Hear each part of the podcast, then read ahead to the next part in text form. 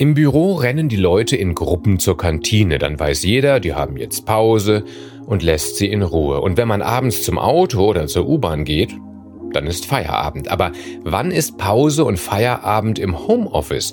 Wenn der Schreibtisch auch der Esstisch ist und das Handy auch noch klingelt, wenn man den Kindern gerade eine gute Nachtgeschichte vorliest. Und woher sollen das die Kollegen wissen?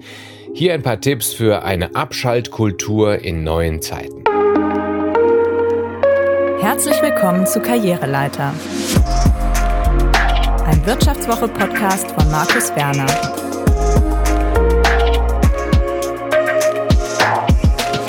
Und wie immer freue ich mich sehr, dass Sie wieder mithören. Auch wenn viele Firmen ihre Mitarbeiter jetzt wieder nach und nach, zumindest tageweise, in die Büros zurückholen, die Aerosolgefahr wird in den Wintermonaten, in denen nur kurz gelüftet werden kann, weil uns sonst beim Tippen die Fingerkuppen abfrieren, die Leute wieder ins Homeoffice treiben. Ich finde, Großraumbüros sind ohne Corona-Impfung ein riskantes Konzept, das man keinem Kollegen zumuten sollte. Wenn sich lebensgefährliche Krankheitserreger innerhalb von Minuten im ganzen Raum verteilen, dann helfen im Zweifel auch anderthalb Meter hohe Blickschutzwände zwischen Schreibtischen nicht genügend. Das Homeoffice ist erstens, solange die vernünftigere Variante bis Corona im Griff ist, und zweitens auch danach, weil viele die vielen Vorteile jetzt kennengelernt haben. Kein Pendeln, kein Bürolärm, bessere Work-Life-Balance und, und, und. Wir müssen nicht mehr drüber sprechen. Aber es gibt einen Knackpunkt. Weil wir unsere Routinen im Arbeitsalltag noch nicht vollends ins Homeoffice ausgedehnt haben, wenn Büro und Zuhause jetzt identisch sind. Wie kriege ich Work und Life so getrennt, dass die Arbeit nicht mehr und mehr in die Freizeit reinsickert und wir irgendwann das Gefühl haben, irgendwie habe ich nie richtig Feierabend. Aus eigener Erfahrung weiß ich, bei vielen ist es jetzt schon so. Sie kommen nicht lang genug zur Ruhe und können zu Hause nicht mehr richtig abschalten, weil sie gefühlt immer noch irgendwie bei der Arbeit sind.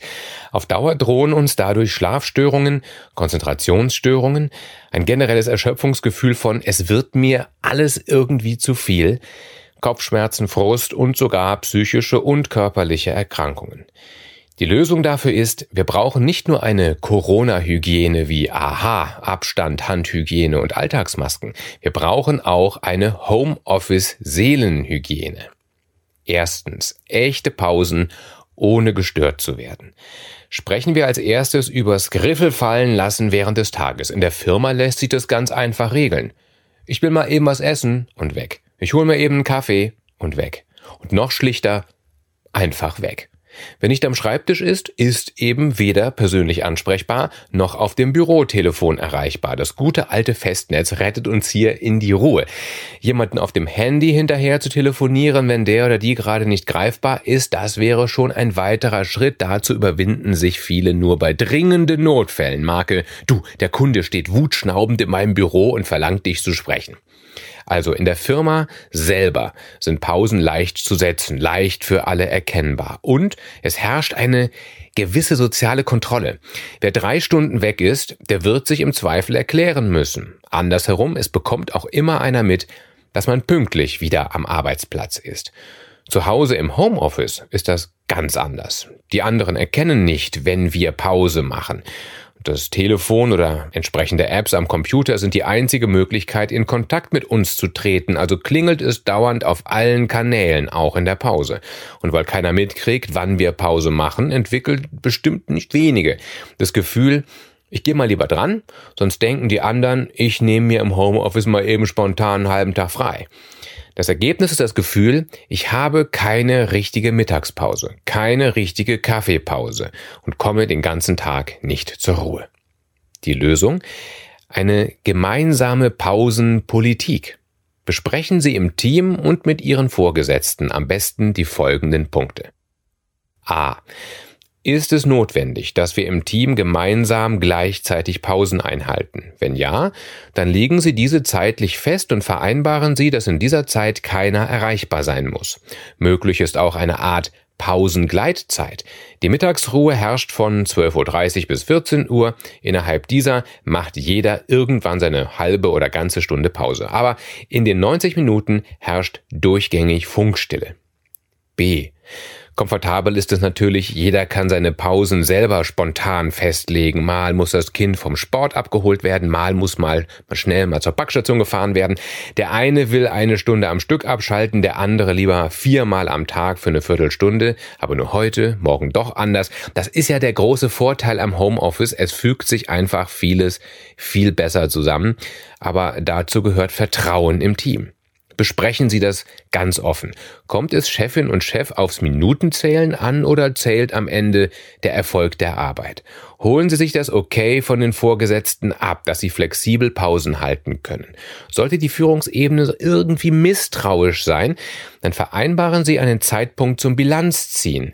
Im Oktober reden wir dann offen drüber, ob wir noch effizient genug sind. Und ich weiß aus den vergangenen Monaten, viele schwärmen von höherer Effizienz dank Homeoffice. Mit dem Einverständnis Ihrer Teamleiter können Sie ohne schlechtes Gewissen nach eigenem Bedürfnis abschalten. Und das ist sehr zeitgemäß. Aber woher wissen die Kolleginnen und Kollegen, dass sie gerade nicht zu sprechen sind, weil sie ja gerade abschalten? C. Indem sie es ihnen mitteilen. Endlich machen die Statusanzeigen in den Chatprogrammen Sinn. Stellen Sie bei WhatsApp, Teams, Zoom und so weiter Ihren Status auf abwesend. Ruft ein Kollege an, drücken Sie ihn gnadenlos weg. Nutzen Sie die Funktion an Ihrem Telefon, mit der Sie nach dem Wegdrücken direkt eine von Ihnen individualisierte SMS hinterher schicken. Mache gerade Pause. Oder Hey Kollegin, rufe dich gleich zurück. Je nachdem, was Sie im Team als praktikabel vereinbart haben. Und wenn dann alles eingespielt ist, dann liegt es an uns, auch wirklich Pause zu machen. Zählen Sie aus reiner Neugier mal, wie lange Sie wirklich vom Schreibtisch daheim aufgestanden sind während des Tages. Selbst eine halbe Stunde Pause kann richtig schön lang sein, wenn Sie dabei nur mit einem frischen Salat auf den Balkon treten müssen, statt mit den Aufzügen und durch das Treppenhaus und durch die Flure hindurch noch dorthin zu gelangen, wo Sie was zu essen kaufen können. Vergessen wir nicht, Pausen sind kein Ausdruck von Faulheit.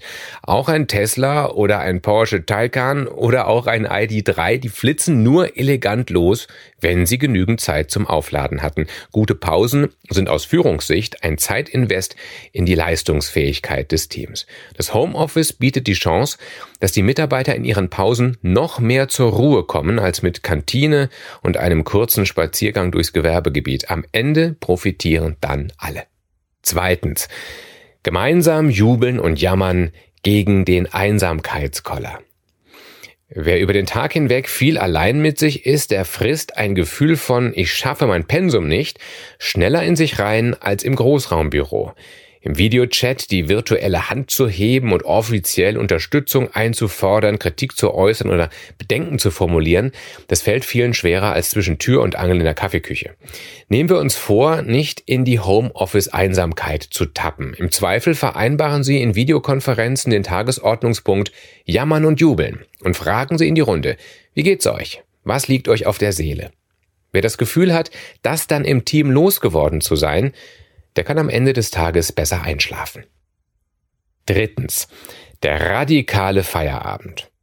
Irgendwann so gegen 17, 18 Uhr werden Sie je nach Betrieb langsam nicht mehr allzu viel von Ihrem Team zu hören bekommen. Die sind dann alle im Supermarkt beim Abendessen brutzeln oder gießen die Tomaten im Gemüsebeet.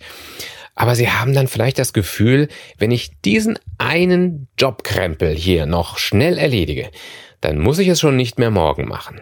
Und schwupp steht beim Dinner daheim der Laptop schräg neben dem Teller, da wird dann noch schnell eine E-Mail runtergetippt, während die anderen Netflix gucken und beim Glas Wein auf der Terrasse leuchtet uns das fahle Licht des Smartphones ins Gesicht, weil da doch noch die Unterlagen aus Portugal angekommen sind. Arbeit mit nach Hause nehmen, das war auch schon vor Corona ein Problem fürs Abschalten. Jetzt, da das Büro zu Hause ist, ist es noch schwerer. Da sitzt man auf dem Sofa und blickt auf den Stapel mit Unterlagen aus dem Job der neben dem Esstisch liegt. Deshalb gewöhnen Sie sich an, radikal den Feierabend einzuläuten. Als jemand, der viel von zu Hause schreibt, habe ich es mir so angewöhnt. Zu einer mit mir selbst vereinbarten Zeit, zum Beispiel die 19 Uhr Nachrichten im ZDF, dann klappe ich den Laptop zu und räume ihn weg.